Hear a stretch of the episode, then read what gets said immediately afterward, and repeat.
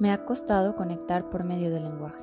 Siento que no salimos de los mismos temas y no generamos nuevas reflexiones y conocimiento, como si estuviéramos hablando un guion y los temas de desarrollo personal, despertar espiritual, etc., fueran siempre los mismos. Y caigo en cuenta de que tal vez es una carencia de creatividad.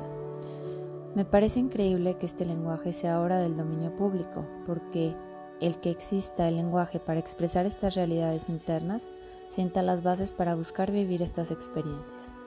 Entro mentalmente en una valoración y mi mente me dice que esto es bueno, pero personalmente me quedo con ganas de más. Me viene a la mente la creatividad espiritual. Encontrar las palabras para generar las experiencias y las herramientas para expresarlas. De eso tengo ganas. Energía creativa, energía creadora, energía sanadora.